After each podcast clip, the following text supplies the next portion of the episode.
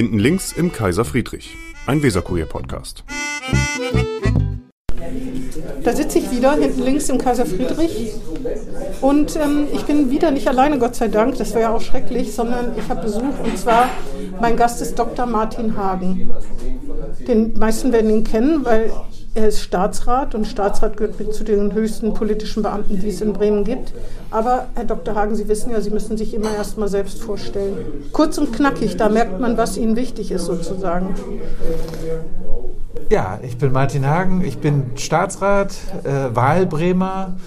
Ich bin in Oldenburg aufgewachsen, habe lange und gerne auch in Hamburg gewohnt, aber die meiste Zeit meines Lebens hier. Ich bin Vater von fünf Kindern, verheiratet äh, mit meiner zweiten Frau, großer Amerika-Fan. Da leben auch die drei Kinder und meine erste Frau.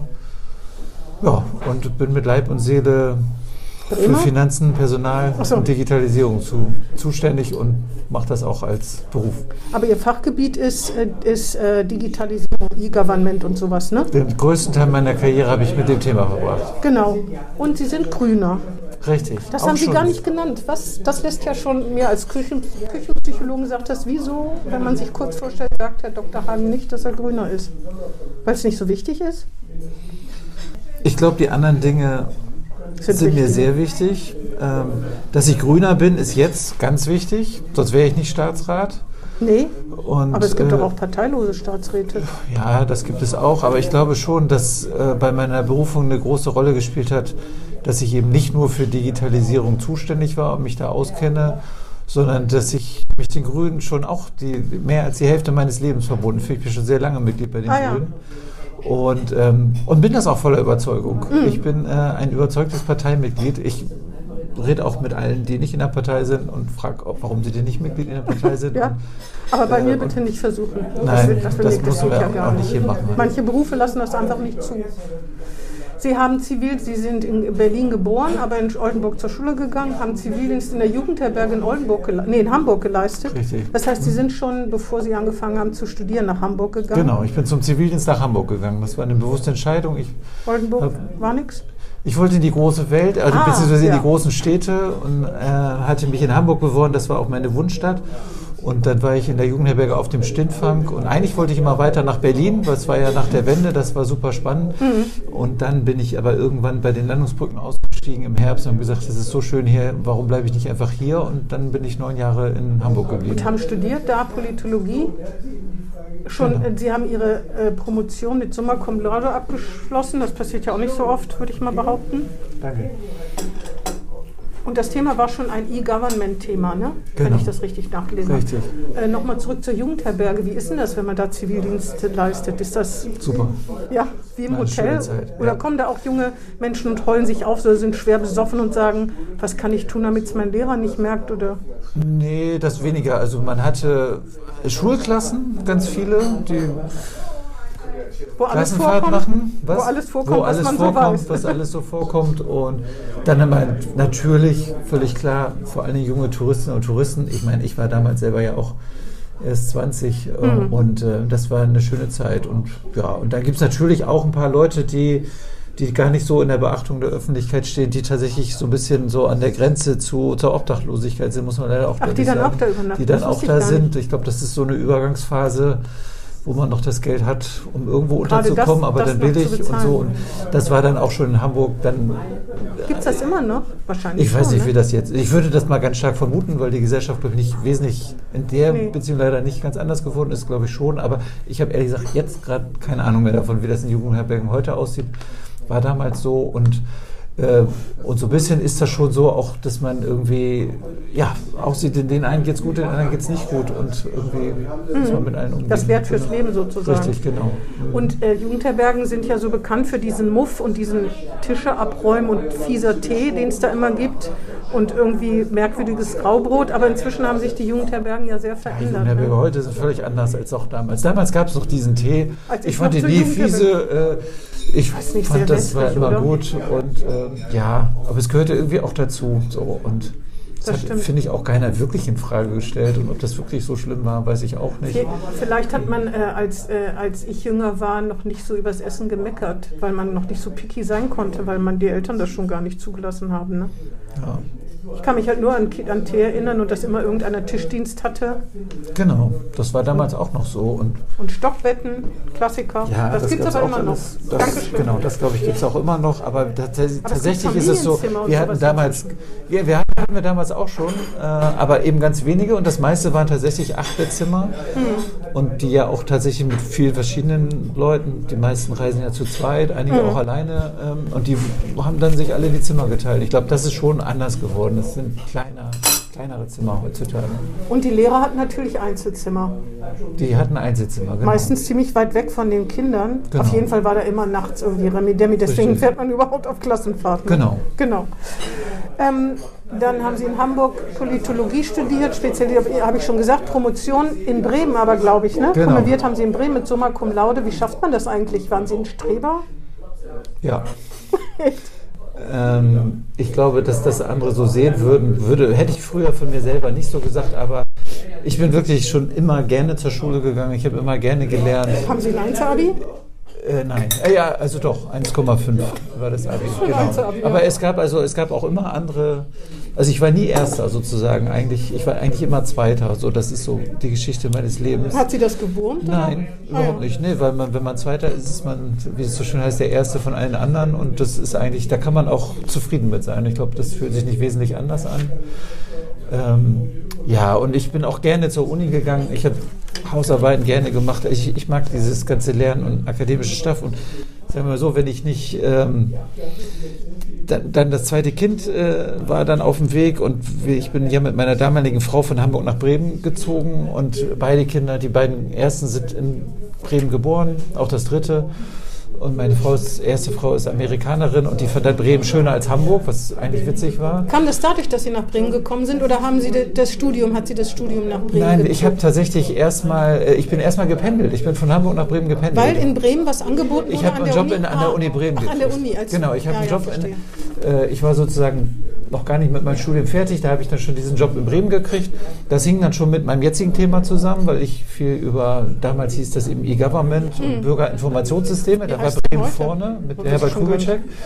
Und den habe ich, damals war ich LAG, also Landesarbeitsgemeinschaft Mediensprecher der Hamburger Grünen, der Geil, wie sie damals hieß. Ach ja, stimmt. Und Geil äh, genau, und, und da hatten wir dann Herbert Kubitschek eingeladen. So kam der, weil das Bremer äh, Bürgerinformationssystem war damals führend. Das war auch weiter als das, was wir in Hamburg hatten. Das war ein Vorbild. Und dadurch kam der Kontakt zustande und dann gab es ein bisschen später eine Stellenausschreibung und dann hat, wurde ich dann am Ende ausgewählt. Und dann bin ich tatsächlich äh, bewusst erstmal, weil ich ja alle Freunde und die Partei alles in Hamburg hatte, nach Bremen gependelt und das war dann nach anderthalb Jahren irgendwie zu viel und too much.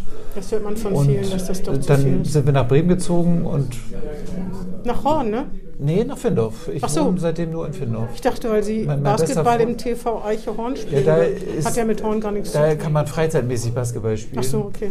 Ja, äh, ohne im Ligabetrieb zu sein, sozusagen. Deshalb pendle ich sozusagen innerbremisch zum Basketball nach Horn. Ah ja, verstehe. Die meisten, dachte die da spielen, sind auch in Horn. Aber es gibt sogar auch einen anderen aus Findorf, also insofern zwei sogar, genau.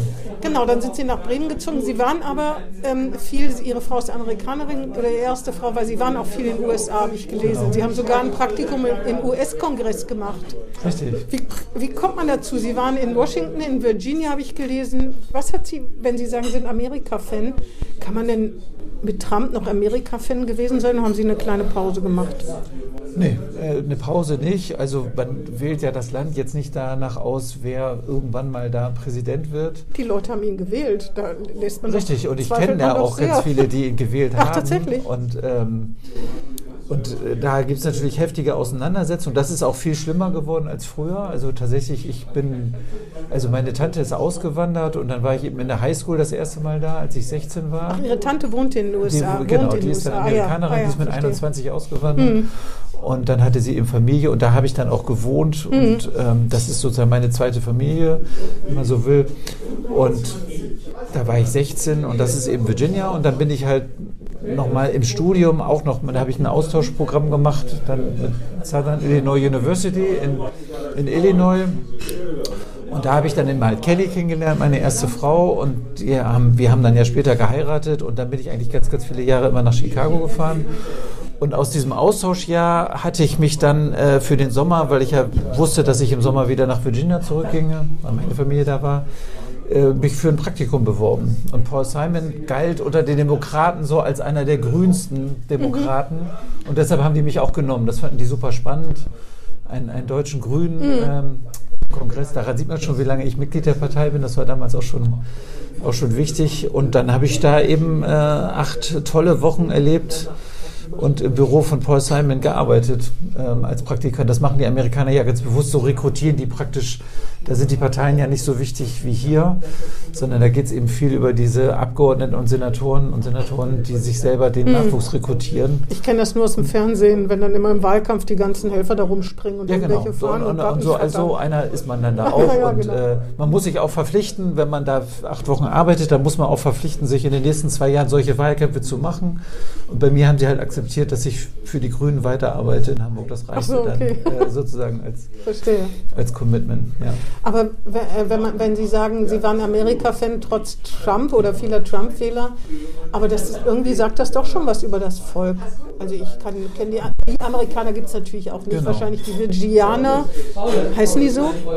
Die wer? Die Virgianer, heißen die so in ja, Virginia? oder Virginians, ja genau. Virginians, also ja, auf genau. Deutsch. Ja, die wechseln ja immer. Äh, genau, die sind auch ganz anders als die Menschen in Washington, auf dem Land ganz anders als in der Stadt, glaube ich. Ne? Ja, die, die Ost- und Westküste sind anders als, ähm, als Illinois und, und die anderen Flyover States, wie es so schön heißt. Es ist tatsächlich so, also die Familie in Virginia ist sehr regierungsfreundlich, in, in überwiegend äh, ganz, ganz demokratisch eingestellt, aber auch Republikaner, die nie im Leben Trump wählen würden. Mhm. Und im Mittleren Westen ist das anders. Ne? Da, da gibt es erstmal auch ganz viele Demokraten, die sozusagen aus so einer alten, in, in Chicago, da gibt es nur Demokraten eigentlich, aber so wie die, die ländlichen Landkreise und die Vororte sind alle in republikanischer Hand. Und da muss ich schon sagen, ähm, dass das Land hat sich schon verändert. Es gibt eine gewisse Spaltung zwischen arm und reich, äh, an den Küsten sehr reich, aber im Land, da ist auch die Infrastruktur, das war, vor ein paar Jahren ist ja mal diese Brücke da eingebrochen. Mhm. Und dass die Leute da einfach gar nicht mitgenommen wurden in die Globalisierung und die schöne Welt, das, das kann man da sehen. Und die hat Trump natürlich angesprochen. Und wenn ich mich hier in Europa umgucke, finde ich es eigentlich eher Deutschland der Sonderfall. Ne? Also wenn man jetzt Italien hatten wir jetzt gerade ja, Sonntag. Bitte schreien, beschreien Sie es ähm, nicht. Äh, und, und in England und in Frankreich, wenn man sich mal anguckt, wer da welche Stimmenanteile hat, dann finde ich, ist es eigentlich erstaunlich, wie wenig trumpig äh, Deutschland bis jetzt ist. Wir haben unsere. AfD, aber wir halten die eigentlich ganz gut in Schach. Durch die Energiekrise, wer weiß, wie es wird. Durch, ne? Genau, aber man muss natürlich aufpassen, dass man die Leute nicht verliert und dass man eine Politik macht, die die Leute mitnimmt. Ne? Hm. Ich glaube, in den USA ist es ja auch so, dass die Mittelschicht so leidet und wenn man da so Berichte gesehen hat, das ist natürlich sind Einzelfälle, aber dass Leute, die zur ganz normalen Mittelschicht gehört haben und mit, da gibt es ja auch eine sehr hohe Eigentumsquote und dann plötzlich mit drei Kindern auf der Straße stehen durch den genau. Börsencrash und so, dass einen das so erschüttert und man immer denkt, hoffentlich ist die deutsche Gesellschaft oder die Mittelschicht, ja. sagen ja vieles stabiler, aber nicht so aufgestellt wie in den USA, dass diese Leute dann dazu neigen, ja. Ähm, äh, Absolut. Und, America und, First zu wählen, genau. das ist irgendwie ja, relativ klar. Aber trot, warum mögen Sie denn die USA? Also wenn Sie sagen, Sie sind äh, Amerika-Fan. Ah, ich sag mal so, ein Teil ist, ich habe einen ganz großen Respekt vor dem politischen System dort. Ich finde, das ist eigentlich besser, als man gerade wegen Trump heute vielfach so denkt. Aber die Verfassung ist ja in, in, in einer Sklavenhaltergesellschaft, landwirtschaftliche Prägung durch die Industrialisierung in, in die, die Digitalisierung gekommen und hat eigentlich so, so, so ganz wesentliche Prinzipien, Freiheit des Einzelnen, aber eben auch, ich sag mal, dieses System der Checks and Balances, dass man irgendwo einfach diese total, vielleicht ganz nüchterne Sicht, dass man den Interessen eines Einzelnen oder eines Einzelnen eigentlich nur Interessen anderer entgegenstellen kann. Das ist da ja sozusagen grundlegend im System. Und das akzeptiert im positiven Sinne, ich sag mal, Wettkampf um bessere Ideen, mhm. hat auch überhaupt gar kein Problem mit, dass irgendjemand Präsident werden will oder Senator. Das finde ich sehr vernünftig, weil mhm. das ist in Wirklichkeit hier ja auch nicht anders. Aber es kommt auf Geld an in den USA sehr, ne? Oder auf Spenden, ja. das ist ja auch nicht so schön, oder? Macht korrumpierbar vielleicht. Ja, sicherlich hat jedes System auch Schwächen und, hm. und, und das, das, wissen die ja auch und da gibt es ja auch Reformen und tatsächlich sind die ja auch in gewisser Weise begrenzt.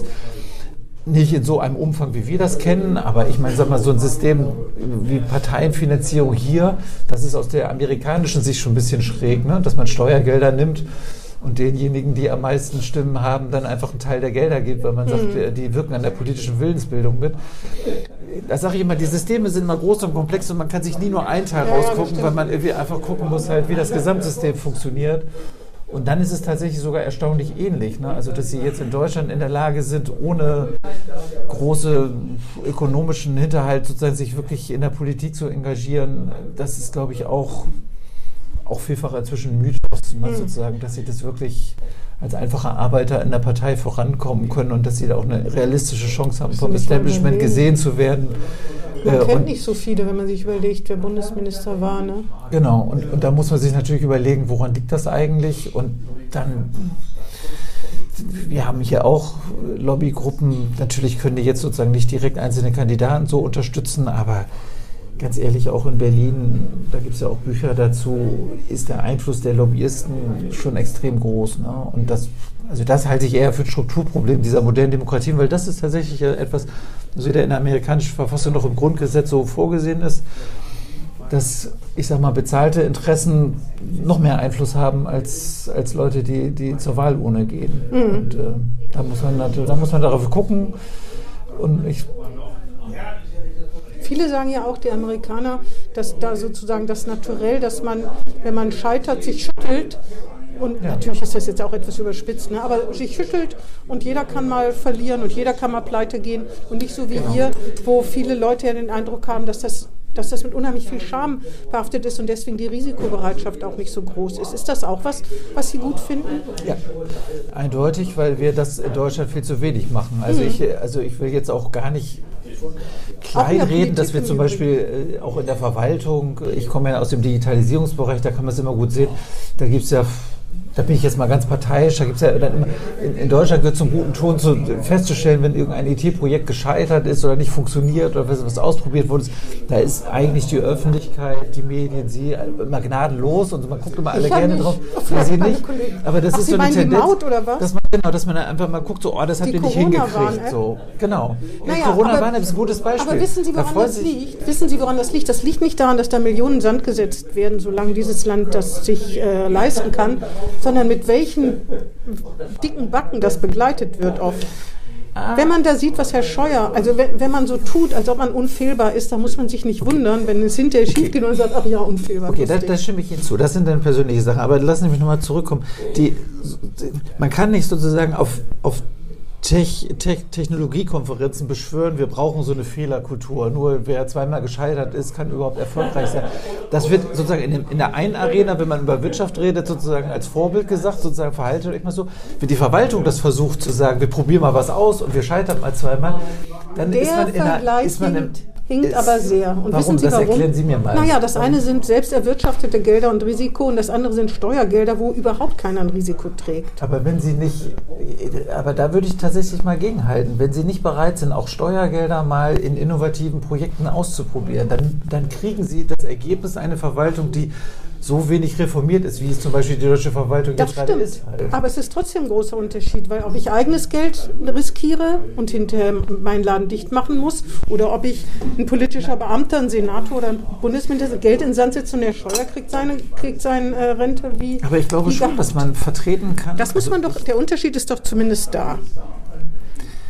Und wenn Leute wie Sie auch noch, also wie Sie als Grüne auch noch die Schuldenbremse lockern wollen oder überhaupt ignorieren, dann gibt es natürlich Geld ohne Ende für solche Try-and-Error-Projekte. Also vielleicht machen wir mal zwei Themen. Also das eine ist, äh, es geht nicht darum, der, der, der Verschwendung das Wort zu reden, sondern tatsächlich auch politisch mal in den Raum zu stellen, ob nicht eine Trial-and-Error-Kultur Deutschland helfen würde. Ich glaube, dass wir in der Verwaltung viel mehr Innovation brauchen, ganz andere Ideen. Nehmen Sie das Wohngeld jetzt. Wir haben aus Bremen raus, auch mit den Kollegen aus der Wohngeldstelle in Bremen, vor fünf Jahren dem Bund vorgeschlagen, das automatisch berechnen zu lassen und über eine Einwilligung der Bürger und Bürger zu gehen.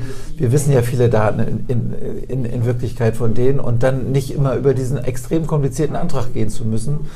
Damals war die Entscheidung des, des Ministeriums, nee, wir machen erstmal das leichtere Projekt, erstmal den Online-Antrag. Der wird uns jetzt nichts nützen, ne? wenn zum 1. Januar die Ja. Wohngeldzahl sich verdoppelt. Das tut dann werden wir alle diese. Anträge müssen. Und Na, jetzt- vor allen Dingen, weil die Leute so lange warten müssen, Genau. obwohl sie darauf angewiesen Richtig, aber was sind. mir wehtut, ist, es gibt diese Ideen, wie man das viel einfacher hätte machen können. Und dadurch, dass wir so eine Kultur haben, in der es extrem schwierig ist, solche neuen Ideen mal auch auszuprobieren und auch ein bisschen dabei einkalkulieren müssen, dass vielleicht eine Idee gar nicht funktioniert und man sie dann erweitern muss. Sind das, das nicht datenschutzrechtliche Gründe gewesen? Nee, ich glaube, das mit dem Datenschutzrecht ist eine, eine Schutzbehauptung. Mhm. Wir machen, ich bin ja Grüner, äh, alles, was wir machen, ist immer datenschutzkonform. Und Datenschutz heißt ja nicht, dass man nicht Daten verarbeiten kann. Man muss sie nur dabei schützen. Und mhm. das können wir in Deutschland sehr gut. Mhm. Das machen wir auch sehr gut. Und deshalb kann man auch innovative IT-Projekte machen und dabei die Daten trotzdem sorgfältig behandeln. Und da darf Bremen nicht ein Pilotprojekt machen? Oder Na, wir so? haben Pilotprojekte gemacht. Wir beim Wohngeld? Ja ein, äh, beim Wohngeld haben wir das dann nicht gemacht. Wir haben dann äh, beim Elterngeld gearbeitet. Ne? Wir haben ja das Projekt Einfach Leistung für Eltern und Sie können ja jetzt in Bremen mit einer, mit dem Smartphone und Ihrem neuen Personalausweis den Namen festlegen von Ihrem Kind, Elterngeld und Kindergeld beantragen und müssen dabei keine Gehaltsbescheinigung mehr vorlegen, ne, sondern erteilen nur ihre Einwilligung. Und das Projekt ist noch ganz am Anfang. Das funktioniert nur mit Arbeitgebern, die schon an dem System teilnehmen. Deshalb haben wir es jetzt noch nicht so an die große Glocke gehängt. Mhm. Aber wir brauchten ein eigenes Gesetz dafür, das digitale Familiengesetz. Und das haben wir auch geschafft. Mhm. Also das hat zwar drei Jahre gedauert, aber am Ende gibt es, gab es dann das Gesetz und wir haben das Projekt jetzt auch umgesetzt. Und den Weg gehen wir jetzt auch konsistent weiter. Und den müssen wir auch irgendwann mal aufs Wohngeld übertragen. Da sehe ich gar keine Alternative zu. Jedenfalls, wenn man es den, den Leuten einfacher machen will, allen Beteiligten genau. übrigens. Übrigens, was glaube ich nicht funktioniert, ist das mit den Kita-Plätzen. Ne? Das, glaube ich, ungefähr fünf Jahre alt ist, aber immer noch nicht richtig Na, Das ist ja auch ein projekt Da hängen ja auch wieder ganz viele verschiedene Beteiligungen. Ich glaube, dass es viel besser ist äh, als das, was wir vorher hatten. Es ist auch noch nicht da, wo andere Städte schon sind. Genau, aber das ne, versteht man nicht. Wenn andere Städte, kann man das nicht einfach kopieren? Haben wir ja gemacht. Wir haben ja, ja eine Software übernommen, die in Aber wieso sind wir dann noch nicht so weit wie Vorher haben wir mit Eigenentwicklung gearbeitet. Jetzt übernehmen wir äh, sozusagen Software, die auch schon anderswo im Einsatz ist und kopieren auch sozusagen den Ideen. Ja, und das wird jetzt äh, umgesetzt und eingeführt. Das hat aber ganz schön lange gedauert. Das ist ne? richtig. aber das Jahre. dauert in anderen Städten auch lange. Das ist aber, das ist wie wenn jemand sagt, es gibt schlechtere Regionalzeitungen als den Weserkurier. Ich finde, das tröstet einen ja nicht. Ja, ich sicherlich freue ich mich auch immer alles, was dann noch schneller geht. Aber es macht ja jetzt auch wenig Sinn, etwas zu versprechen, was man gar nicht einhalten kann. Das stimmt. Und, und, und bei IT-Projekten, die wir brauchen, das muss man einfach deutlich sagen, und in so einem Format hat man ja auch ein bisschen Zeit, das mal auszuführen, das sind riesenkomplexe Systeme. Sie müssen mit verschiedenen Ministerien reden, sie müssen mit dem Bundesgesetzgeber reden und dann müssen sie noch mit, mit, Imke mit, reden. mit, mit Herstellern reden. Ja, mit Imke Sommer, aber Imke Sommer ist eigentlich kein Problem. Das hatte ich ja eben ausgeführt, zu sagen, wir berücksichtigen Datenschutz und da, da sehe ich eigentlich gar kein Problem. Aber sie brauchen dann noch eine, Softwarehersteller. Dann haben sie immer eine ganz spannende Frage, kann man das in Bremen so machen wie in anderen Städten oder ist Bremen besonders? Und ist Bremen besonders? Das, die, die, die Bremer glauben das, äh, dass sie besonders sind und das ist auch normal in IT-Projekten. Jeder möchte irgendwie das, wie er das früher gemacht hat, auch weitermachen und natürlich könnte man alles anders machen, aber dann sind wir so im Change-Management-Bereich und die Sachen einfach nur so anmachen, ist immer ein bisschen schwieriger, als irgendwas komplett Neues anzufangen. Dann brauchen Sie Dienstleister, der das irgendwie betreibt und ja, das äh, insgesamt summiert sich das dann tatsächlich auf viele Monate äh, und dauert dann auch. Ne? Und dann passiert noch irgendwas, was gar keiner vorgesehen hat und dann äh, sind Sie auf einmal hinterm Zeitplan und dann dauert es mal eben fünf Jahre. Sie kennen das ja schon, weil Sie ja schon lange im Finanzressort sind. Sie sind jetzt seit 2020 Staatsrat. Äh, genau. Genau. Ähm, dann müssen, muss man sich ja dran gewöhnen, dicke Bretter zu bohren. Wo Sie gerade sagen, Change Management, übernehmen Sie eigentlich die Bücher von Herrn Dürr? Chain Management bei, der hat doch immer so Bücher gemacht, Management Achso, ja, die, nee, die hat er mir ja schon geschenkt und die stehen auch immer noch in meinem Büro. Halt. Aber Sie können das nicht weiter fortführen, seine Ideen von Management Nein, bei. Äh, das ist jetzt gar kein Beispiel. Management. Doch, also doch, ich habe selber eigene Ideen gehabt. Äh, Erzählen Sie mal. Oder äh, fällt Ihnen ad hoc nichts ein? Nee, jetzt habe ich es gerade vergessen halt. Aber ich hatte immer ein Management, äh, hatte ich auch äh, mir mal entwickelt. Aber das ist mir jetzt gerade tatsächlich entfallen. Na, und immer, er hat das auch immer gezeichnet, meine ich, ne? Selbst genau, gezeichnet. Ja. Nee, zeichnen kann ich nicht. Ach, so muss man dafür Nein. Zeit haben, genau. ne? Ja, genau. Ähm, Sie waren aber auch journalistisch tätig, interessanterweise. Ja, genau, in den 90er Jahren. Genau. Mhm. Sie haben Praktikum in der politischen und kulturellen Wochenzeitung Hamburger Rundschau gemacht. Gibt es genau. die noch? Ich habe noch nie von der Hamburger Rundschau gehört. Ich kenne nur das Hamburger Abendblatt. Das ist jetzt peinlich. Ich weiß es nicht, ob es die noch gibt. Das macht nichts. Es war damals es ist für mich genauso im Prinzip peinlich. der Versuch, so, so wie es die Taz als Tageszeitung gab, die Hamburger Rundschau nochmal als Wochenzeitung So, Ach, verstehe. Mhm. Aber gegen das Hamburger Abendblatt ist auch schwierig, glaube ich. Ne? Die sind nur der Platzhirsch. Ja, genau. Das war ja auch die Tageszeitung und wir, das war eher sozusagen sowas ähnliches wie die Taz, sag ich jetzt mal, vom Selbstanspruch her. Ja, verstehe. Und dann immer als, als politisch-kulturelle Wochenzeitung. Genau. Freie Tätigkeit auch noch dafür. Dann waren Sie Studie- und Redaktionsassistent beim NDR. Was haben Sie denn, als Sie da geschrieben haben, was war denn Ihr Thema? Eher Kultur oder eher Politik? Wahrscheinlich Politik. Äh, Ne? und, und, und Gesellschaft. Also, Ah, ja. also meine Titelgeschichte war ähm, über Bringdienste. äh, Lustig. sozusagen, wie ich mit den Pizzalieferanten gefahren bin.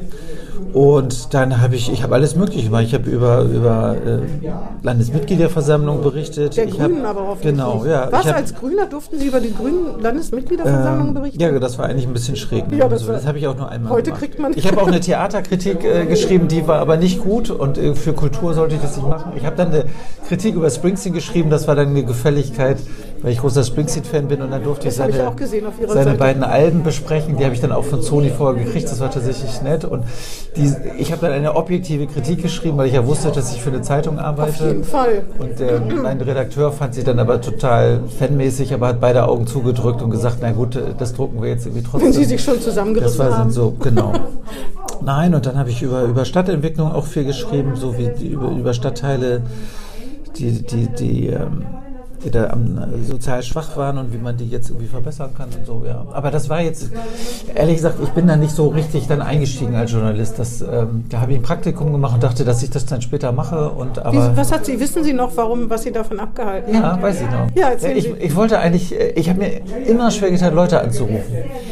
Das zu überwinden, die Das zu Wild- überwinden, Ah ja, das verstehe sozusagen. ich. Einfach sofort zum Hörer. Ja, verstehe, Ja, aber ja, Sie verstehe. sind Journalistin. Ich, hab, ich Ja, glaube, als guter Journalist muss man Rotzfrech sein. immer anrufen, sozusagen. Man muss Immer sofort mitten- anrufen. mitten- und ich musste immer, ich habe immer lieber geschrieben und wenn ich jemand anrufen musste, dachte ich, ja, muss ich noch dies machen und so. Und Ja, man stammelt hab dann immer Leute so rum, angerufen. aber irgendwann kriegt man da so ein dickes Fell, weil man halt seine.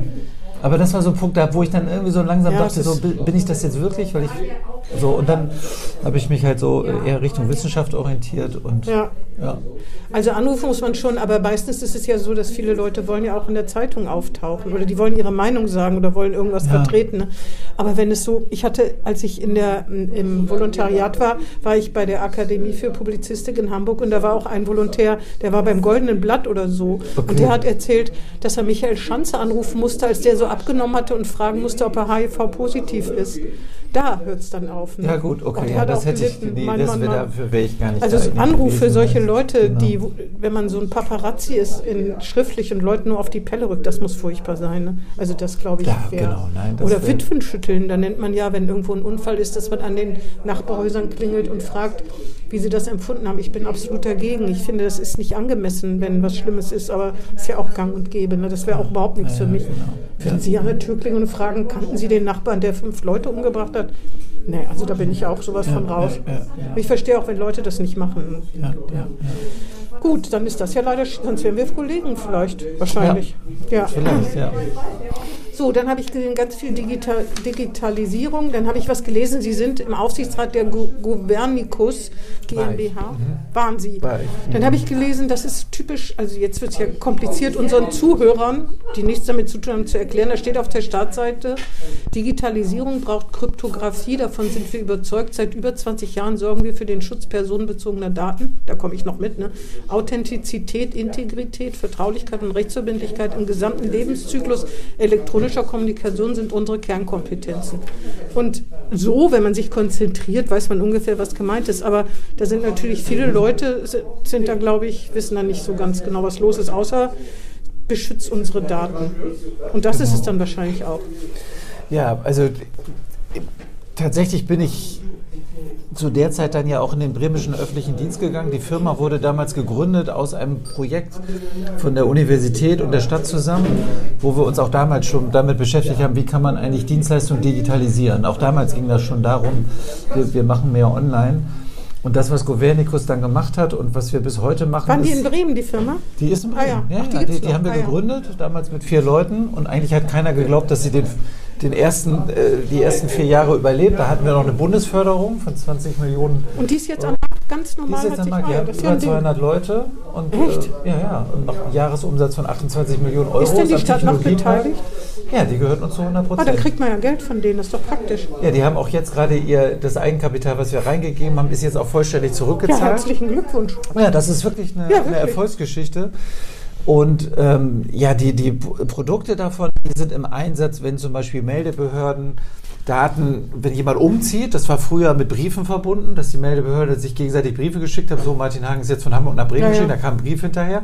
Das ist sozusagen seit der Zeit irgendwann mal auf, äh, auf das Internet umgestellt worden und das wird eben halt jetzt so verschlüsselt, damit niemand anders im Internet diese Nachricht lesen Mhm. kann. Und die Software, die man dafür braucht, die jetzt zwischen Behörden eingesetzt wird, die kommt von Governicus. Und die andere große Sache ist, wir sind eng mit dem neuen Personalausweis verbunden. Wenn man den nutzen will über das Handy, dann äh, wird eine Software eingesetzt, die aus Bremen kommt. Das, da ist der Auftraggeber der Bund, das wird auch deutschlandweit eingesetzt. Einige kennen die vielleicht auch, das ist die sogenannte Ausweis-App 2, klingt auch ein bisschen ich kompliziert, aber im Wesentlichen geht es darum, wenn man wirklich diese elektronische Ausweisfunktion auf dem neuen Personalausweis nutzen will, dann kann man das mit unserer Ja, Software tun. ich habe mich schon immer gefragt, wozu das da gut ist, weil ich auch so einen habe, aber ich habe das noch nie benutzt. Ja, das ist, das ist so unser erstes Thema, weil Deutschland einfach, wir machen richtig gute Sachen und dann fehlt uns der Mut, weiter Projekte zu machen. Halt, wir wundern uns dann, dass im Estland und in Dänemark alle weiter sind. Aber im Prinzip haben wir Technologie, die das locker mithalten kann. Unsere Ausweisfunktion ist super sicher. Und wir können Ja, damit irre Sachen machen, die kaum anderes Land machen. Ich bin immer skeptisch. Ich würde nicht so gern meinen Ausweis irgendwie, ich weiß auch nicht, ich hätte da einfach. Naja, aber Sie nutzen Ihren Nutzername, Passwort, wenn Sie im Internet irgendwas kaufen. Und dagegen, da- da- dagegen sind Sie um Lichtjahre sicherer, wenn Sie Ja, die. Ausweisfunktion funktioniert, weil wir in Deutschland sind und den Datenschutz und die Datensicherheit als Top-Prioritäten haben. Deshalb ist es auch kompliziert, weil immer wenn es sicher ist, ist es ein bisschen kompliziert. Das ist so eine Lebensweisheit. Ja.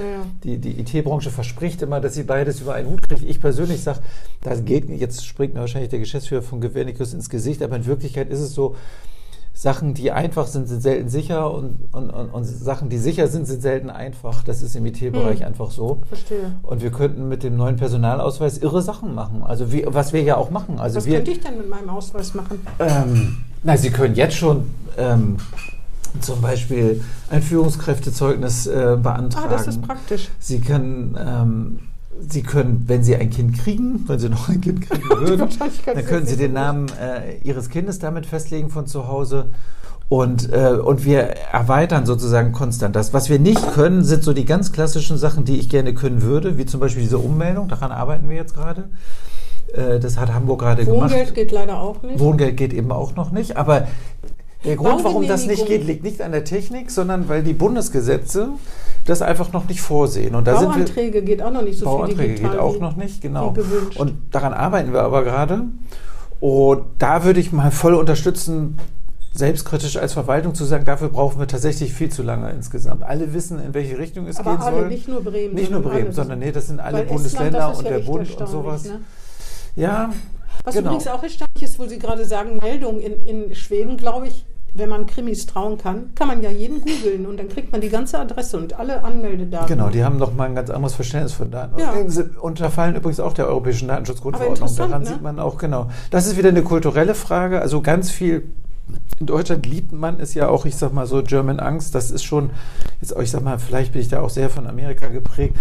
Ich glaube, wir lieben es manchmal auch als Volk einfach ganz viel Angst zu haben, obwohl man gar nicht Auf jeden Fall Bedenkenträger. wirklich schon, einen ja. Grund dafür hat. Ne? Und die, ich kann immer nur sagen, das, das meine ich auch irgendwie ganz ehrlich, wir tun wirklich sehr viel dafür, dass die Daten der Bürgerinnen und Bürger sicher sind und schützen die. Und, und wir wüssten alle, dass wenn wir das nicht tun würden, wir sozusagen ganz schnell ganz hart kritisiert werden. Aber natürlich muss man sich natürlich jetzt irgendwie fragen, also nur die Daten schützen und dann gar nichts mit ihnen tun, ist ja auch irgendwie blöd. Ne? Sozusagen, wir, wir haben ganz viele Daten. Die Daten liegen nun mal in ganz vielen verschiedenen Datenbanken, von der Sozialversicherung bis zum Arbeitgeber und eben auch in Behörden. Und ich glaube, was wir einfach brauchen, ist eine klügere Nutzung dieser Daten und nicht bei jedem Wohngeldantrag irgendwie die Daten wieder abzufragen, weil wir sie eigentlich an anderer Stelle schon haben. Dann würden wir extrem viel für Bürgerinnen und Bürger vereinfachen. Aber für uns als Verwaltung wäre es natürlich auch toll, weil sie müssen sich ja auch klar machen, dass so ein Antrag, der acht Seiten lang ist, der muss ja dann auch erstmal abgetippt werden. Das ist ja teilweise irre, was wir noch für einen Aufwand haben, das Ding einfach erstmal ins System zu kriegen, die Anlagen anzugucken.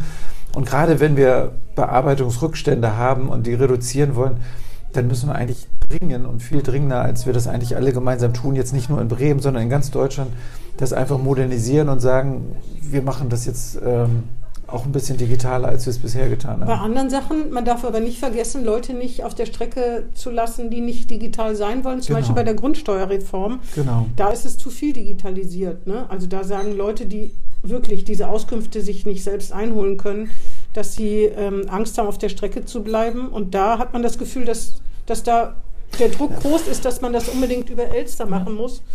Und Ja, das ist ein interessanter Beispiel. Das sind komplizierter, ne? verschiedene Sichten. Ich, ich sage Ihnen mal eine andere Sicht. Ja. Ne? Schon seit vielen Jahren müssen alle Däninnen und Dänen in Dänemark ihre Steuerangelegenheiten elektronisch machen. Und was machen und die als sie das Leute? eingeführt haben, weiß ich noch, meine Freundin ist, Mhm. also eine Bekannte ist, ist Dänin und da hat die echt gejammert und sie findet das irgendwie doof. Die wohnt aber in Freiburg sozusagen. Und die hat das aber alles gemacht und dann funktioniert. Und wir sind ja auch zweimal nach Dänemark gefahren, haben uns das angeguckt. Die Dänen haben ganz viel investiert in, in, in auch Leute, die, die diejenigen beraten, die damit Schwierigkeiten haben. Aber sie sind relativ konstant bei der Sache gewesen. Ihr müsst digital abgeben. Auch ältere Leute, auch die wenig Erfahrung mit, äh, mit Digitalisierung Das haben, finde ich die haben denen das beigebracht. Aber das finde ich nicht in Ordnung. Ich finde, man muss das Recht auf Ja, ein ich weiß analoges nicht, ich weiß nicht, haben. weil es gibt, es gibt so zum Beispiel Geschichten, die, das kennen Sie sicherlich auch, wo irgendwann die Kinder anfangen, für ihre Eltern die ganzen äh, Behördengänge zu übernehmen. Die haben sich alle tierisch gefreut. Weil sie für ihre Eltern das ganze digital jetzt erledigen konnten und äh, nicht sozusagen die Post aus dem Briefkasten fischen müssen. Es gibt also Kinder? auch Vorteile.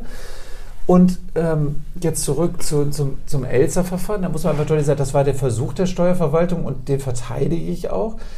Ein elektronisches Abgeben reduziert auch den Aufwand. Also wenn, wenn wir mit, mit sozusagen zu aufwendig sind und zu lange bearbeitet sind, werden wir auch kritisiert. Wir wollten also sozusagen möglichst den Aufwand reduzieren und haben das so eingeschätzt, es sind nicht ganz so viele Daten wie bei einer normalen Steuererklärung. Deshalb schreiben wir das im Grundsatz elektronisch vor, hatten allerdings ja auch schon gesagt, und für besondere Fälle erlauben wir die Papierabgabe.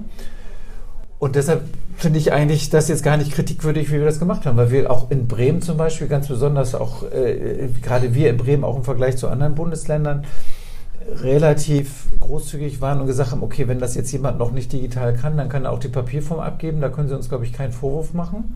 Aber dass wir jetzt, dass wir die im Grundsatz die Idee hatten, das elektronisch äh, abzugeben, die halte ich für richtig. Aber man muss doch ein Recht auf ein analoges Leben haben. Also wenn ich zum Beispiel in Pension gehe und ich will mit diesem ganzen Internet-Dreck nichts mehr zu tun haben, das ist ja nicht alles, aber diese ganze Hetze, diese, diese Blasen, ich will damit nichts mehr zu tun haben, vom Einkauf ein bisschen, da muss ich doch irgendwie trotzdem durchs Leben kommen dürfen. Oder kann man Äh. mich wirklich dazu zwingen, dass ich digital sein muss? Ist, finde ich, weiß ich, finde ich schwierig. Das ist eine gute Frage, aber haben, haben- Sie ein Recht darauf, nicht digital zu sein? Das müsste man mal. Das äh, ist ein gutes besprechen. Thema, finde ich. Das ist ja. ein richtig gutes Thema, ne? ich weil auch. ich sag mal so, wir haben, ähm, das ist auch in Dänemark so, ist, es gibt immer noch eine, eine, eine Ausfalloption, wo jemand sozusagen, der wirklich jetzt auch elektronische Geräte nicht bedienen kann Zum und der Beispiel, über genau. Papiergeräte bedienen kann, dass dem geholfen wird. Aber wenn man da mal näher einsteckt, dann sieht man ja schon, dass auch eine Papierwelt für Menschen mit Behinderung Das eine stimmt. Barriere ist. Und wir haben auch deswegen nicht gesagt, so wir machen jetzt keine Papierform, nur weil es Leute gibt, die vielleicht blind sind oder sogar andere Leute, die nicht lesen können. Das finde ich ist Ja, ein das viel stimmt. wichtigerer Genau. Punkt. Aber es gibt ganz viele Menschen, die. Schwierigkeiten haben, mit Behörden umzugehen. Den muss man- da muss Niemand man hat mit denen haben. diskutiert, dass Genau. eine Papierform eine Zumutung ist. Und jetzt, äh, mal Maria darf. Walle in der Buchhandlung, in der Bücherei, in der Bibliothek, äh, da, die äh, allen hilft. Mit Richtig, allen, genau. So jemanden braucht man. Okay. So, und und da, aber, da, der den Gedanken möchte ich gerne festhalten, Ja. weil für, für den brenne ich wirklich. Ähm, wir leisten uns seit wirklich Jahrzehnten eine Welt, in der wir auch gerade Menschen, die nicht gut mit Behörden umgehen können, die, die herausgefordert sind, wenn sie ein Formular vom Amt kriegen und teilweise Schwierigkeiten haben, das auszufüllen. Elterngeldanträge können nicht mal Akademiker ausfüllen, sag ich mal. Das, ja, das könnte man ist aber auch in der. Sprache wirklich besser Und deshalb, machen. Deshalb bin ich der Meinung, brauchen wir ein grundsätzlich anderes Verständnis, dass wir proaktiv Dienstleistungen anbieten und einfach den Bürgern auf ihre Smartphones, die ja weit verbreitet sind, sagen halt, das und das sind die Leistungen, die dir zustehen. Und wenn du hier einwilligst, dann würden wir die, die jetzt ja auch auszahlen. Das ist das Modell, wo wir hinkommen müssen. Da würden gerade Leute, die Schwierigkeiten haben mit Das Umziehen, stimmt. von der Digitalisierung profitieren. Und aus dieser Sichtwinkel wird Ihre erste Frage, habe ich ein Recht auf ein auf ein nicht digitales Leben eigentlich eher umfüllen. Sozusagen, eigentlich haben sie doch ein Recht darauf auf ein möglich einfaches Leben. Nee, ich möchte ein Recht darauf haben, auf ein analoges Leben, dass mir keiner mich dazu zwingt, mich im Internet zu bewegen. Und ich weiß nicht, in welchem Grundgesetz, das wirklich verankert ist, dass ich das machen muss. Da bin ich auch mal gespannt. Ich würde bis vor das Bundesverfassungsgericht gehen. Ich glaube, es Ja, wird das schwierig. ist eine spannende Frage. Aber w- wenn Sie, was, was die Formulare betrifft, und das wird es vielen vereinfachen, das ist ja, stimmt ja, aber dann würde ich schon mal Ihnen empfehlen, nicht Ihnen, sondern der Verwaltung Deutsch zu schreiben und nicht so zu schreiben, wie Sie halt schreiben. Ne? Damit würde man schon vielen Leuten entgegenkommen. Da, da, da, das ist Da tatsächlich ein Thema, mit dem wir uns auch machen. beschäftigen, mit, mit, mit einfacher Sprache. Wir, wir, wir sind in Bremen eigentlich ganz gut. Äh, wir haben hier dieses Büro für einfache Sprache. Wir, Dazwischen meine ich, ne? zwischen Ja, einfacher Sprache und Es ist, es ist immer ein Anspruch. Wir rennen dem ein bisschen hinterher. Also das ist jetzt ja nicht so, dass ich sage, alle unsere Formu- Formulare sind einfach, aber wir, wir versuchen Stück und Stück da besser zu werden. Einige Formulare werden auch äh, vom Bund so vorgegeben. Da reden wir mit dem Bund darüber, dass es vereinfacht wird. Ist ein weiter Weg. Aber ich glaube, da, da kommen Sie an so eine gewisse Grenze, weil Sie in Aus diesen Formularen, genau, ja. da, da, da lesen Sie irgendwann das Gesetz und, und Gesetze sind nun mal in der Sache nicht einfach, sondern kompliziert, weil sie gerecht sein sollen, weil sie Einzelfälle äh, richtig ab ähm, äh, so Ja, behandeln sollen. Und dann kommt man eben halt zu diesem berühmten äh, Behördensprech, das ja ironischerweise ja gedacht ist eigentlich für die Bürgerinnen und Bürger. Ne? Das macht man sich ja dann gar nicht klar. Es wirkt immer so wie bei Kafka, so das ist der Staat, ich verstehe den nicht. Das ist tatsächlich eine, eine, es ist eine gewisse Tragik, Man- dass ja, der Staat dann so aussieht. Aber eigentlich ist alles das, was kompliziert ist, ist eigentlich alles gut gedacht. Ne? Das kann man einfach sagen. Die kompliziertesten Verwaltungsvorgänge sind eigentlich die, die ganz viel Gerechtigkeit und, und auch Berücksichtigung besonderer Lebensverhältnisse Aber man könnte es trotzdem einfacher fassen. Ich habe jetzt leider kein Formular hier, aber ich würde Ihnen bei einer nächsten Gelegenheit gerne mal daraus rezitieren. Ja, gerne, also gerne direkte Rückmeldung und wenn wir dann direkt da reingehen, das machen wir auch. Wir haben auch ja eine Verwaltungsredaktion, die dann auch sozusagen mit den Ämtern darüber redet. Und ich, ganz ehrlich, wenn wir jetzt mal in die USA gucken, in den USA sind Formulare viel furchtbarer als in Deutschland. Ja, ist aber das, Vergleich. ich finde, genau, ja, das ich weiß, finde jetzt kommen Sie wieder mit, äh, Man jemand anders ist immer noch schlechter. Ja, aber Übrigens ein Wort, das ist Beispiel- richtig, aber, Sie, aber ich finde auch, es gibt immer so einen irren Anspruch, vielleicht ist das auch Deutsch, dass, wo steht eigentlich, sage ich jetzt mal umgekehrt, dass wir schon jetzt perfekt sein müssen? Nein, Ne? aber Herr Dr. Hagen, das mit der deutschen Sprache, das ist ein Problem seit mindestens 50 Jahren und nicht erst seit vorgestern. Ja, Das mit der Digitalisierung gebe ich Ihnen ja recht. Ich habe da auch gar nichts gegen, außer dass ich finde, jeder muss das Recht auf ein analoges Leben haben, dürfen. Und wenn es dann irgendeine Stelle geht, da setzt man sich neben eine Maria und die prügelt dann auf ihren Genau. aber PC das, ein. ja, Da habe ich auch gar Auf keine Land wird es dann ja kompliziert, auch aber an. Ja. egal. Also bin ich mal gespannt. Ich glaube, es gibt noch mehr Leute, die nicht etwa nicht können, die wollen einfach nichts mehr damit zu tun haben. Ne? Kann man ja auch sagen, man will damit nichts zu tun haben, weil es einem unsicher erscheint. Und Hacker, wenn zum Beispiel große Firmen durch Hacker lahmgelegt werden, dann wartet, denkt man ja immer, na, ob der Daten, die haben ja auch tolle Datenschützer eigentlich oder Programme oder. Aber Na, egal, auf jeden Fall, ich gebe Ihnen recht. Aber was das betrifft, die Sprache, das ist schon uralt. Und äh, neulich habe ich zum Beispiel das Wort gesehen, das muss netzdienlich sein. Das kann doch nur ein Bürokrat erfinden, so ein Wort wie netzdienlich. Also, das, na gut, vielleicht ist es ja schon fast wieder kreativ. Ich will aber trotzdem nochmal, obwohl Sie da ja wirklich sich auskennen mit E-Government und Bremen da ja auch Vorreiter ist, da war ja Henning Bühr, also ihr, mit Ihr Vorgänger schon so verdammt stolz drauf. Es gab Modellprojekte in Bremen. Bremen ist wirklich Vorreiter in vielen Sachen, weil klein und kurze Wege und äh, auch großes Interesse daran hat man jedenfalls immer so den Ein Eindruck gehabt. Ich komme mal nochmal zu Ihnen zurück, wenn ich darf. Sie haben eine Homepage und da sieht man, dass Sie Springsteen-Fan sind, dass Sie Werder-Fan sind. Auf jeden Fall haben Sie das. Dann äh, gibt Genau. es den Bremer Schlüssel. Und was ist dieser Anker mit den Herzen? Oh, das ist Glaube, Liebe, Hoffnung. Ich bin äh, auch Ah. überzeugter Christ. Also ich bin auch Mitglied also in schon wieder eine Bildungslücke. Ich habe mir schon sowas gedacht wegen Nein, dieser ist- beiden Herzen, aber ja, ich das war mir nicht ist- sicher. Das ja. sind die drei Symbole für Glaube, Liebe, Hoffnung, was ja so ein ja, für mich persönlich auch irgendwie wichtig ist, das sind sozusagen so drei Werte, die, die so im spirituellen Leben eine große Bedeutung haben. Sind Sie auch in der Kirchengemeinde aktiv? Schaffen Sie das? Ähm, nein, ich bin, also nicht, ich ne? gehe äh, mit meinen, äh, die drei gro großen Kinder sind katholisch. Äh, wenn die hier sind, gehe ich mit denen in die katholische Kirche. Ich bin aber selber Mitglied in der evangelischen Kirche. Und ähm, ich habe die, ich bin mitgefahren auf die Vater-Kind-Freizeit in der Gemeinde und äh, als ich dann jetzt eben die beiden jüngeren Kinder hatte, habe ich dann noch wieder die Vater-Kind-Freizeit organisiert. Das war sozusagen mein Engagement in der Kirche, aber es war irgendwie sehr begrenzt jetzt auf, auf diesen dann doch auch persönlichen Nutzen. Äh, Mhm. nee, darüber hinaus ähm, bin ich da einfach nur äh, Kirchenmitglied. Man braucht es ja auch nicht, wenn man glaubt. Der Glauben ist ja das, was einen Richtig, genau. Da stützt, bin ne? ich gut evangelisch und brauche nicht unbedingt die Rituale. Wobei ich ja auch finde, so ein bisschen Rituale, ein bisschen Kirche schadet eigentlich auch niemand.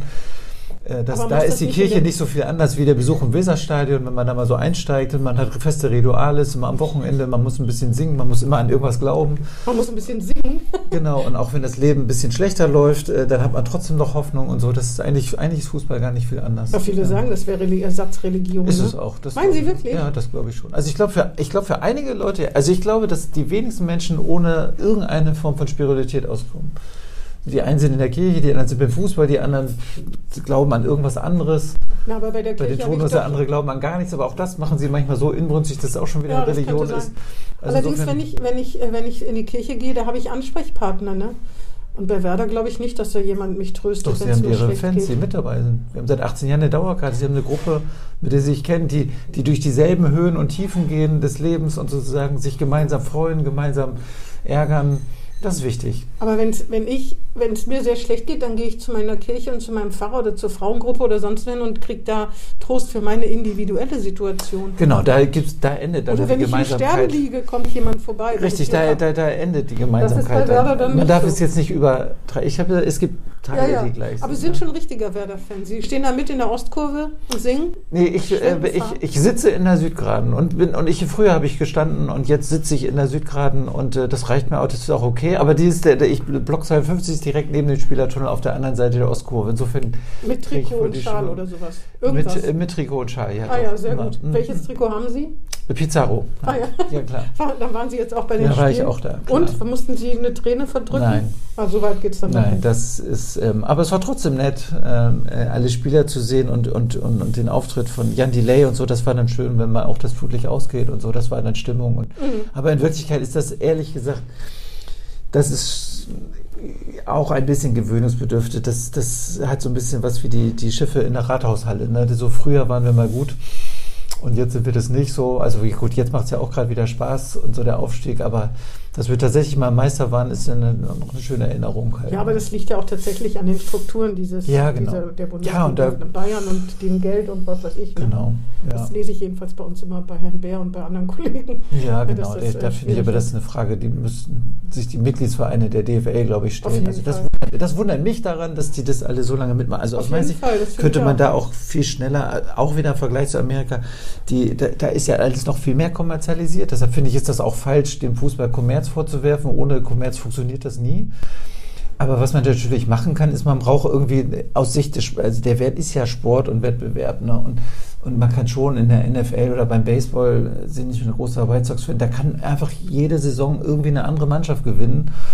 Und äh, weil die gar nicht auf die Idee kommen würden, dass man sozusagen mit ungleichen Voraussetzungen in einen Wettbewerb Ja, geht. das Das finde ich in Deutschland völlig irre, dass Ja, man das ist das komisch. eigentlich als Gesellschaft so lange erträgt und Allerdings- sagt, ja, wir haben halt unterschiedliche Voraussetzungen und ach, und wenn das nicht gilt, dann gibt es in Europa noch andere. Ja. Da finde ich es Deutschland tatsächlich schräg, wundert mich eigentlich ehrlich, dass so, ich sag mal, die Traditionsvereine das so lange mit sich machen lassen. Vor allen Dingen ist ne? es ja erst gewachsen, ne? das muss man sagen. Genau. Also ich glaube auch irgendwann wird das kippen, meinen Sie nicht, wenn zum 100. Ja, Mal also ich Bayern München warte da aber schon ganz lange drauf, dass es Ja. dass irgendwann müsste das ja mal auffallen, äh, dass das doch eigentlich besser wäre, wenn alle jede, jeden Sommer auf demselben Niveau anfangen, mehr oder weniger. Kann immer mal Verzerrung geben und so, aber das macht ja dann eigentlich im Gesamtsystem für alle mehr Spaß. So, Mhm. ne? Und deshalb glaube ich, neulich habe ich irgendwo gelesen, die NFL ist jetzt in Deutschland noch vor der Formel 1 die zweitbeliebteste Sport.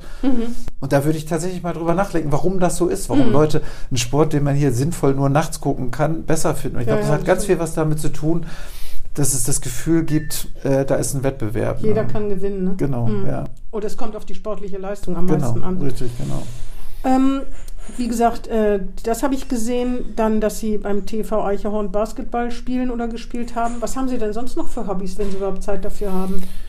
Äh, nicht viel andere. Ich habe ja auch Kinder und eine Frau sozusagen, die auch dann doch eigentlich Ihre Kinder sind im Alter, habe ich gesehen, zwischen 7 und 23. Genau. Kann das sein? Äh, Ungefähr? äh, ja, ja, nee, fünf, 22? fünf. Zwischen Fünf 5 und und, drei- 22, äh, fünf und falsch 23, gerechnet, ja. ja. genau. 5 und 23. Genau, Ja. da ist immer irgendwas. Ja. Drei sind jetzt irgendwie an, an, an diversen, an drei verschiedenen Unis, bis in Texas in den USA. Das ist doch auch toll, Und, oder? und der eine ist hier in der vierten Klasse und der andere ist jetzt gerade eingeschult worden Mhm. und irgendwas ist immer und das macht auch Spaß. Also Mhm. ich bin gerne Familienvater und ja, das ist eigentlich dann, dann kommen eben neben Werder äh, kommen tatsächlich nicht viele andere Hobbys. Basketball und während Corona habe ich angefangen zu laufen. Das macht mir noch viel Spaß. Das mache ich jetzt auch viel, weil Mhm. das auch mit meinen vielen Dienstreisen besser irgendwie Ja, koordinierbar ja, ist, das mit als, als Dienstag in der Halle zu sein. Ja, ja. Genau. Ja. Ja, ich glaube, ich weiß gar nicht, Sie könnten wahrscheinlich noch stundenlang von Ihrem Tätigkeitsfeld auch berichten. Das müssen wir vielleicht mal nachholen. Das ist, glaube ich, auch schwer für Bürger immer mitzukommen, außer dass es große Bestrebungen gibt, es zu vereinfachen im Sinne, also im Sinne der Bürger und die als Kunden zu verstehen, nicht Genau. so. Mhm. Und natürlich mhm. tatsächlich auch in der Verwaltung es leichter zu machen, weil Sie haben ja recht, ein Formular abtippen, da denkt man im Jahr 2022, das darf eigentlich gar nicht sein. Genau. Welches Bundesland ist denn besser als wir? Da? Oder gibt es das In dem gar nicht? Bezug? Nein. Mhm. Tatsächlich nicht? Mhm. Mhm. Ja, ich, ich äh, nehme das so an. Das liegt aber wirklich daran, dass irgendwie doch großes Hobby auch von, von Herrn Lühr, Frau Linnert, glaube ich, ne? Wer Ja. war denn da noch maßgeblich? Jedenfalls so einige Leute äh, maßgeblich das vorangetrieben haben. Und Genau. es in Bremen doch ein bisschen überschaubarer ist. Das nicht- stimmt auch, oder? Ja, und weil wir als, als Stadtstaat, also wir waren ja jetzt gerade gestern in Berlin bei der Klausur und, und, und Herr Wissing der hat dann sozusagen zum Schluss eigentlich der Klausur dann nochmal gesagt, er freut sich über die Innovation aus Bremen und, die, und, und, und, Bremen gehört halt zu den Frontrunnern, die auch, auch in der Modernisierung des Föderalismus sozusagen vorne liegen. Bei welchem Thema hat er das denn gesagt? Verkehr? Äh, da ging es um, da ging's um Verkehr und, und, und auch, dass wir sozusagen Mobilitätsversuche hier sozusagen vorstellen. Also auch da, man, man, man freut sich darüber, dass wir eigentlich die Diskussion voran, voranbringen ne? und, und auch neue Ideen da reinbringen. Ach, da ging es nicht um Digitalisierung speziell, sondern überhaupt um Mobilität. Da ging es um verschiedene Projekte Ah, ja. sozusagen, auch, auch in dem Bereich. Hier Um Digitalisierung ging es auch. Äh, das spielt ja auch eine Rolle. Er ist ja auch äh, Minister für Digitalisierung. Aber das ist nicht nur Digitalisierung. Ne? Wir, wir sind schon, glaube ich, das nehmen die Bremer dann gar nicht so wahr. Nee.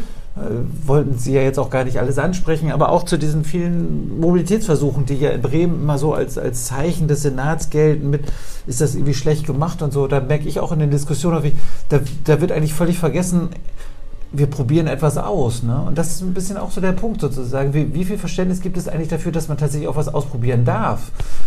Und wenn dann jemand sagt, ja, ich höre dann eigentlich immer ganz häufig, ja, eigentlich ist das gar nicht so schlecht, dass ihr ausprobieren dürfen, aber ihr habt das irgendwie nicht gut gemacht. So. Und dann sage ich immer so, aber das gehört ja ein Stück weit auch zum Ausprobieren, ne? weil ich kann Ihnen ja versichern, es gab ja niemanden, der das irgendwie nicht gut machen wollte.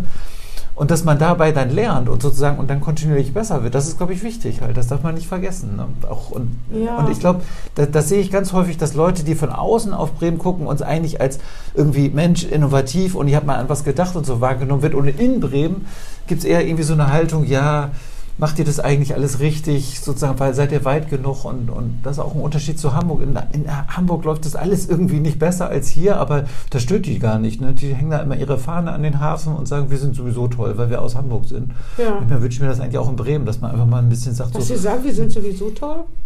Nee, das eigentlich, das passt nicht zu den Bremen, das habe ich Nee, ja auch Gott sei gelernt. Dank. Ne? Das Es ist auch nicht hanseatisch eigentlich. aber über das, was wir gut machen, sollte Ja, man auch nicht immer irgendwie so äh, sein Licht also, den Scheffel wenn Sie jetzt Mobilitätsversuche, ich weiß nicht, was Sie meinen, hoffentlich nicht die Martini-Straße.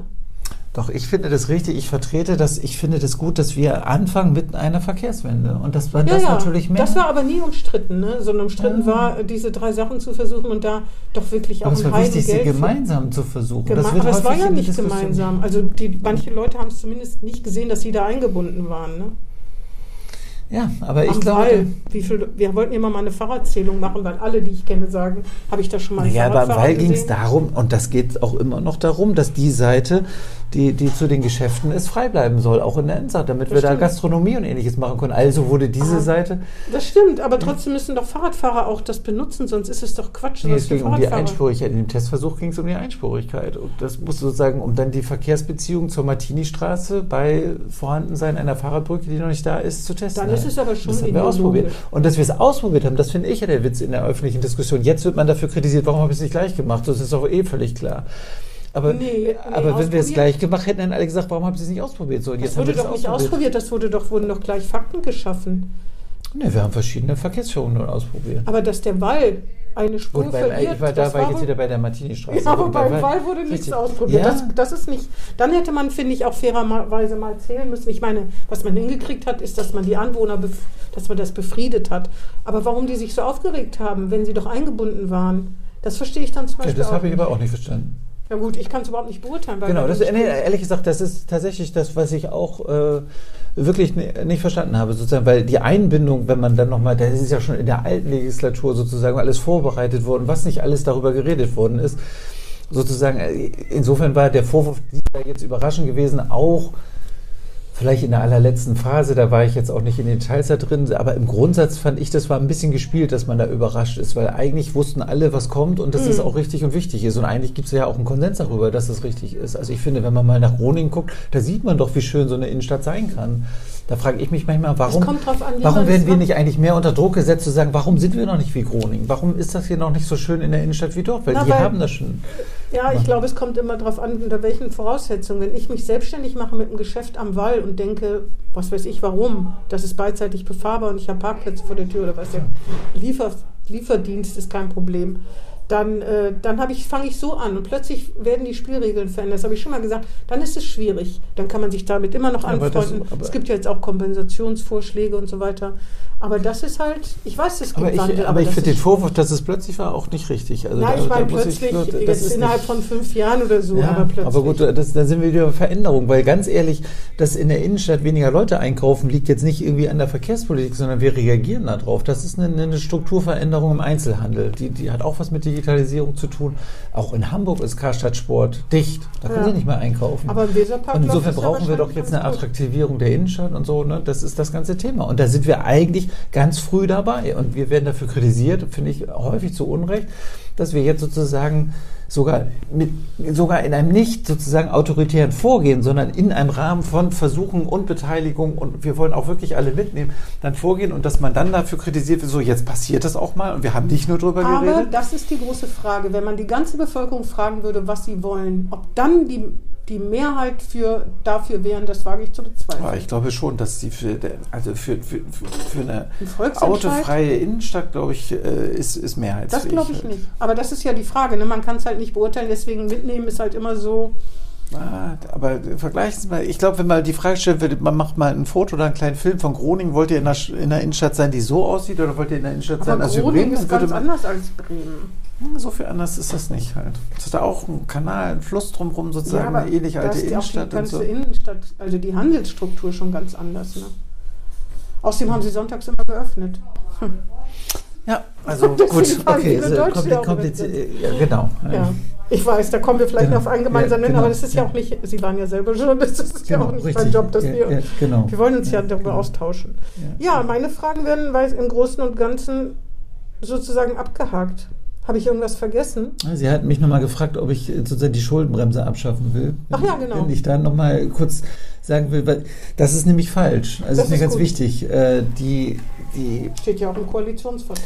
nein, aber also worum geht es denn? Ich glaube, dass es irre ist zu sagen halt, dass man, wenn man sich irgendwie verschuldet, ist das in der Sache immer gut. Das ist im Privatleben so, dass man äh, eigentlich sich immer nur das kaufen kann, was man sich auch leisten kann und was man wollte. Und das ist für den Staat natürlich auch so.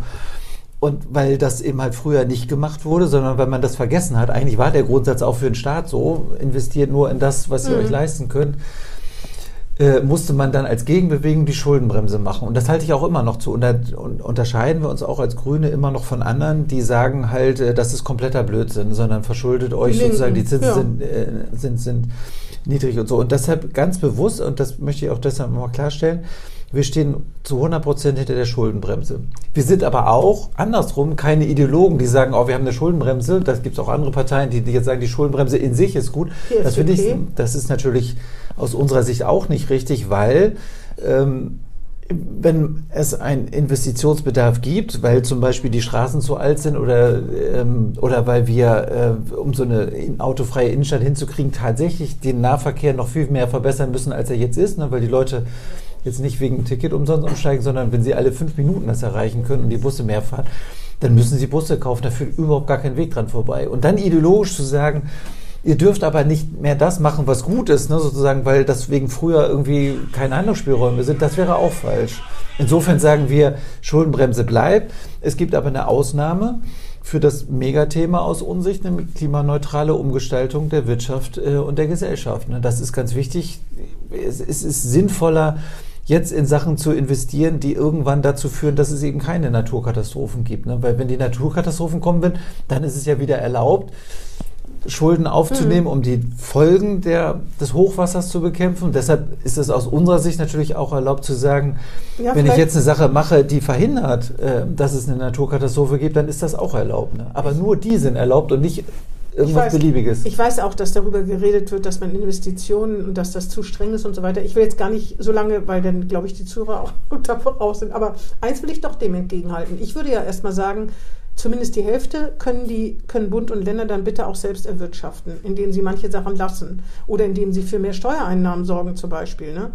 Mehr Arbeitsplätze, mehr Steuerannahmen, dann kann man selber auch die, den Klimawandel oder die Verkehrswende hinkriegen. Da muss man aber, das muss man auch machen, weil die Schulden müssen irgendwann abbezahlt werden. Und gerade Bremen weiß, wie das ist, wenn Zinsen einen strangulieren. Genau, ne? aber da stimme ich Ihnen zu. Aber deshalb ist es doch richtig sozusagen, wenn man sich jetzt mal anguckt, wie groß ist unsere Leistungsfähigkeit und wegen der, der ganzen Verschuldung aus den früheren Jahren ist unsere Leistungsfähigkeit gerade nicht so hoch, hat auch ein bisschen noch was mit dem Strukturwandel zu tun dann müssen Sie sich überlegen, können wir nicht noch irgendwie in Dinge investieren, die tatsächlich die wirtschaftliche Leistungsfähigkeit bei uns erhöht halt. Und wir, Aber das ist doch nicht mehr Busse und Bahn.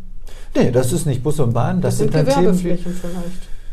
Achim West hinkriegen mit den Nachbarn. Ja, das liegt, glaube ich, nicht an uns, sondern da müssen ja, wir die Achim mal fragen. Halt. Genau, ja. Die sagen, dass das vielleicht irgendwie anders ja, ist. Aber, ich meine, dann, aber auch das ist ja eigentlich eine gute Idee. Da sehen Sie wieder, da sind wir in einer komplexen Welt. Ne? Also eigentlich haben Achim und Bremen die richtige Idee. Und dass das jetzt scheitert, entwertet, glaube ich, nicht die Idee, dass es irgendwie richtig ist, in, in, in, die Beziehung zu gehen. Auf jeden Fall muss man selber auch was machen und jeden Cent genau. auf die Goldwaage legen und gucken, ist das wirklich gut investiertes Geld. Und da werden Sie mir vielleicht zustimmen, dass das in Bremen nicht bei jedem Cent ich will nicht sagen wie viel, aber nicht bei jedem Cent der Fall ist. Und das muss man sehr kritisch prüfen. Genau. Und dann kann man Schulden machen, aber vorher nicht.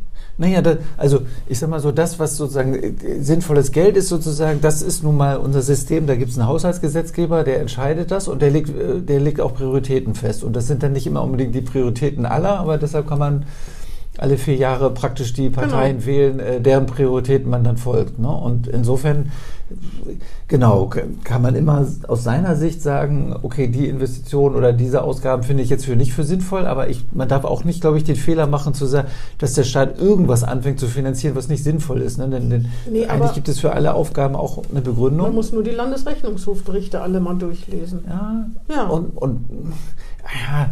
ja richtig ist, dass auch mal was schief geht und dafür haben wir einen Rechnungshof. Ja, das ist aber, das ist auch in jedem Unternehmen so, das ist auch bei sich zu Hause so, dass ja, man mal irgendwie, einem, man kauft sich auch mal ein Hemd, was man Dr. dann nicht Hagen, anzieht. ein Land, was klamm ist seit Jahren und Jahrzehnten, extreme ja, Haushaltsnotlage. Wenn ich dann immer denke, es wird nicht dazu kommen, dass der Landesrechnungshof sagt, alles tippitoppi, okay. Aber das sind mal zum Teil so massive Sachen, wo ich echt denke, aber das Bremen, kann man sich aber, nicht aber, leisten. Ah, ich sag mal so, in den letzten zwölf Jahren hat das doch arg abgenommen mit sinnlosen Nein, das sind strukturellen Sachen, dass, die, dass, dass irgendwelche Förderungen nicht richtig geprüft werden, dass dann Nachweise nicht erbracht werden, dass nicht evaluiert wird. Und da kann man ja sagen, das ist alles Kleinvieh, aber man kennt ja das Sprichwort, das macht auch Mist. Das finde ich, das geht einfach nicht. Also ich bin bei allem dabei und ich muss es ja auch mitfinanzieren und Sie auch. Aber dann muss man das. Okay, okay, ich will nicht abschreien, dass es da auch Probleme gibt, aber wenn Sie sich mal den Gesamthaushalt angucken, glaube ich, müssen ja auch zugeben, dass sozusagen, wenn man sozusagen die, die Gesamtausgaben irgendwie anguckt, dann können Sie nicht jetzt Bremen irgendwie ein Zeugnis ausstellen, dass wir sozusagen in die völlig falschen Dinge investieren Nein. und äh, sozusagen, dass das alles irgendwie keinen Sinn macht und wir das Nein, Geld dann verschleudern. Aber ich möchte schon, dass der Landesrechnung zu lange suchen muss, um irgendwas zu finden. Ich glaube, das tut er. Hm. Ja. Hm. Warten wir auf den nächsten Bericht ab. Okay, alles klar. Ja. Gut, dann haben Sie das auch richtig gestellt. Vielen Dank. Und ähm, ja, dann sonst noch, war sonst noch irgendwas? Ja. Ich will nicht, dass Sie denken, Sie konnten sich nicht rechtfertigen, obwohl das ja kein ist. Ja nein, ich muss ja auch keine rechtfertigen. Ich es ist ja ein nettes ich, Gespräch, ich will, kein ich, Ja, genau. Oder empfinden Sie das so? Nein, überhaupt nicht. Nein, aber ich glaube, dass es auch wichtig ist, sozusagen nicht immer nur zu kritisieren, sondern dass diejenigen, die darin arbeiten, auch irgendwie, wir wollen einfach auch unsere Arbeit darstellen und sagen halt sozusagen, ja. wir tun etwas und und alle Kollegen, wirklich, wirklich von, von, von jedem Sachbearbeiter, von jedem Hausmeister bis hin zum Bürgermeister, arbeiten ja alle für Bremen, sozusagen auch aus der jeweils individuellen Sicht, ja, die Leute, im öffentlichen Dieses. Genau. Und dass dann sozusagen auch mal Sachen schiefgehen, ist irgendwie so, aber man darf dann auch nicht, gerade weil es so viele Leute gibt, die Politik verdrossen sind und dann sagen, die da oben und die machen nicht und so. Deshalb glaube ich, ist immer ganz wichtig, irgendwie darzustellen, na, die haben eigentlich alle schon dieselbe Agenda sozusagen. Die sind alle auf dem Weg, irgendwie das Wohl von Bremen und zu mehren. sich selbst, aber auch sich selbst. Das darf man ja, ne? das, in einer bestimmten polit, politischen, ja, da geht es auch schon um Wiederwahl. Und optimal ist, ne, da sind wir wieder bei, bei, bei den Interessen des Einzelnen. Optimal ist doch, wenn sozusagen die Interessen des Einzelnen mit den Interessen des Gemeinwohl übereinstimmen. Das halt, stimmt. Ja. Und das ist dann ist man eigentlich äh, da, wo man eigentlich, äh, wo man, glaube ich, das meiste erreichen kann. Ist, mir fällt übrigens noch was ein, das ist jetzt auch ein bisschen gemein, weil Sie haben damit nichts zu tun, aber wenn man die Bürgerschaft erweitert um ein Mandat oder um drei Mandate, ich weiß es schon gar nicht mehr, finde ich nicht so besonders kostenschonend. Ich, viel ich, ich, auch muss mich, ich bin in der Verwaltung und das ist eine Angelegenheit der Bürgerschaft. äh, Also das ist aber, was ich meine. Genau. Ja, gut, das ist schon längst wieder Gras drüber gewachsen, das geht in Bremen aber auch schnell. Spricht kein Mensch mehr drüber. Nur wir, hoffe ich. Richtig. Okay, dann bedanke ich mich Ja, ich bedanke mich auch. und bedanke mich auch bei unseren Zuhörern, Hörerinnen und Hörern. Das war Hinten links im Kaiser Friedrich, ein Weserkurier-Podcast.